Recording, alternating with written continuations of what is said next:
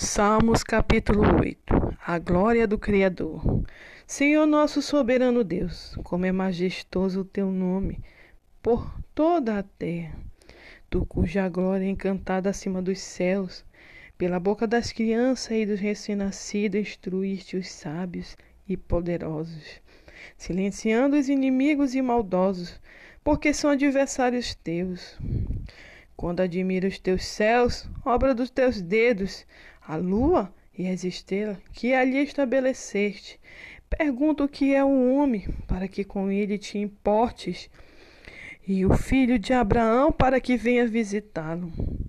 Tu os fizestes um pouco menor do que os anjos, e os coroaste de glória e de honra.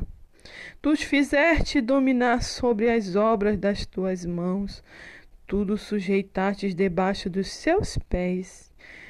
Todos os rebanhos e manadas e animais selvagens também. As aves do céu, os peixes do oceano e tudo que percorre as correntes marítimas. Senhor, nosso soberano Deus, como é majestoso o teu nome por toda a terra.